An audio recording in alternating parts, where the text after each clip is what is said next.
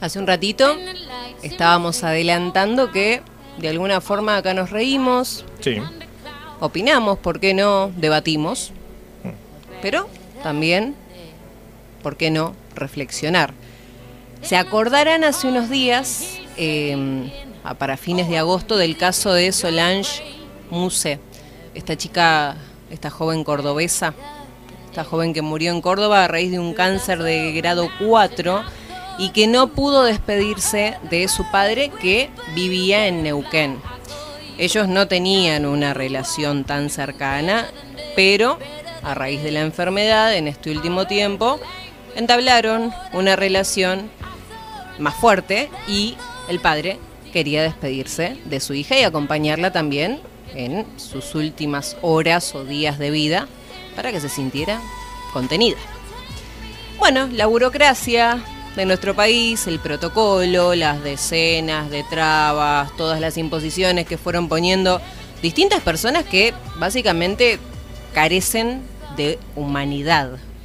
Bueno, todas estas trabas hicieron que el 21 de agosto, exactamente a las 9 y cuarto de la mañana, Solange falleciera sola. ¿sí? Su papá no llegó, no llegó a acompañarla.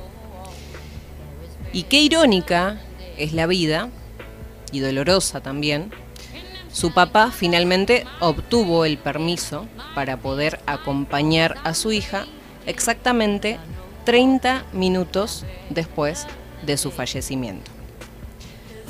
A partir de este caso se lanzó un DNU, un decreto nacional de urgencia, que autoriza, lo que busca es autorizar el acompañamiento durante la internación a pacientes en estado crítico con diagnóstico ya sea de COVID-19 positivo o de cualquier otra enfermedad, no importa cuál sea. Bueno, el caso de Solange a muchas personas, puede que en mayor o en menor medida, nos toque de cerca. Y ahí es donde, de alguna forma, hoy teníamos ganas de invitarlos un poco a reflexionar. Por ejemplo, aquí en el Calafate, solemos, eh, quienes estamos aquí viviendo, solemos tener a nuestros afectos lejos.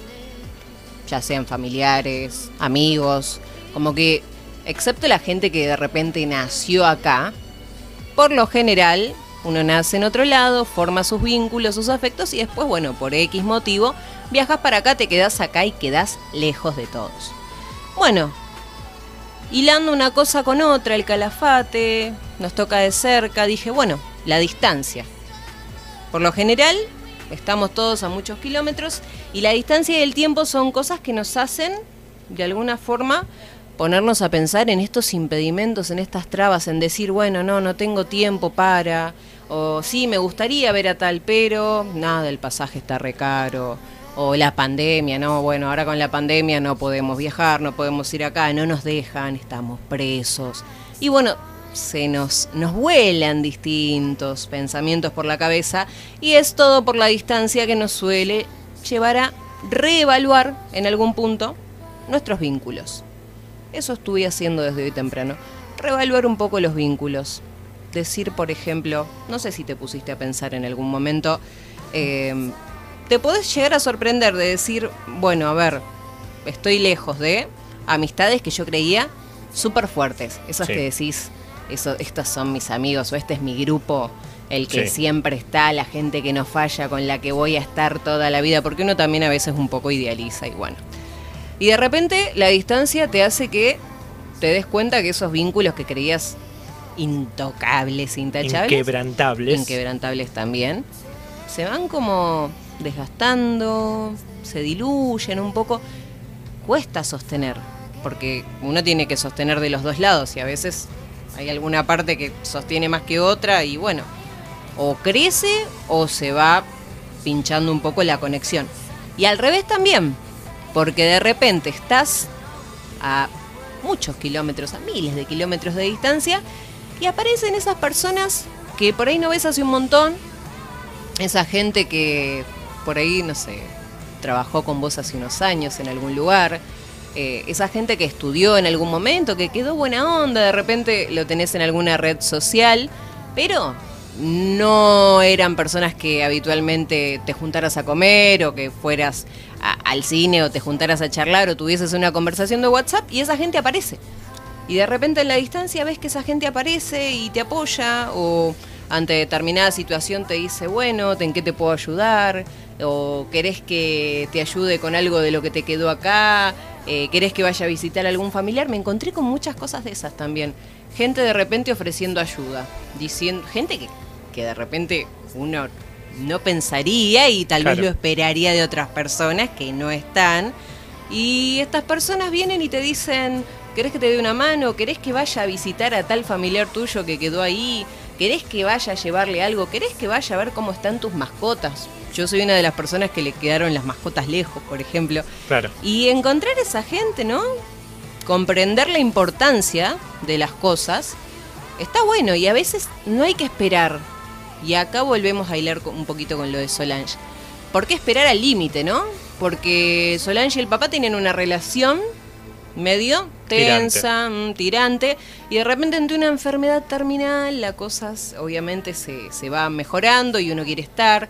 Y eso nos pasa también, a veces por orgullo, no sé si tenemos estas cosas de decir, bueno, no, con tal persona no, o tal persona me hizo esto, ¿no? Y esa cosa del orgullo y la y de decir, no, no, no, no le voy a hablar, pero si esa persona necesita algo, si, si a esa persona le llegase a pasar algo, yo estaría. Claro. Entonces, ¿por qué esperamos, no? ¿Por qué esperamos siempre? Somos como hijos del rigor, estamos como esperando que las papas quemen o que pase algo malo, o que la situación ya no se pueda solucionar de alguna forma para darnos cuenta, para estar, para llamar, para aparecer. Sobre todo que nos privamos también de momentos que podrían llegar a generarse nuevos, porque estamos hablando de encuentros como padre-hijo, o padre-hija, o madre-hijo, madre-hija, que te podría llevar a generar nuevos momentos que tal vez pueden llegar a ser los últimos, como llevándolo para este lado. Esta cuestión de humanizarnos nuevamente, ¿no? a través de los sentimientos. Las amistades vamos creciendo.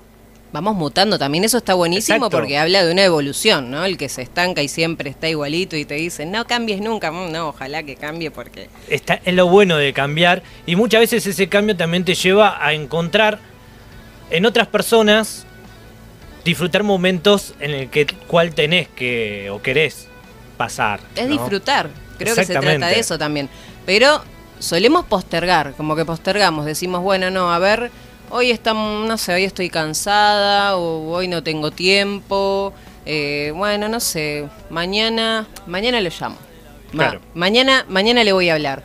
O no, pasado mañana no, porque mañana tengo que, bueno, pasado mañana le voy a pedir perdón y y el tiempo pasa, y es mañana, y es pasado, y es al otro día, y me disculpo al otro día, y mañana, mañana, mañana, mañana, mañana. Vivimos postergando, nos postergamos, postergamos nuestros vínculos. Y muchos, sobre todo estos movimientos anticuarentena, ¿no? Si volvemos un poquito al aquí y ahora, eh, muchas personas dicen que sienten que su libertad está restringida en este momento por diversas razones, ¿no?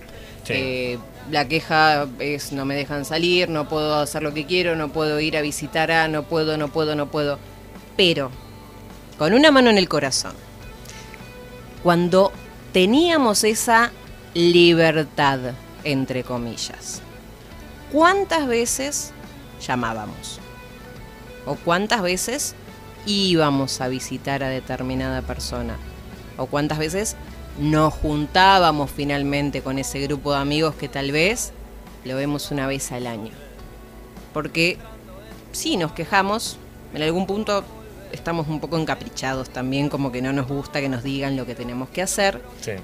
Pero cuando tenemos la libertad no la sabemos aprovechar. Volvemos a postergar.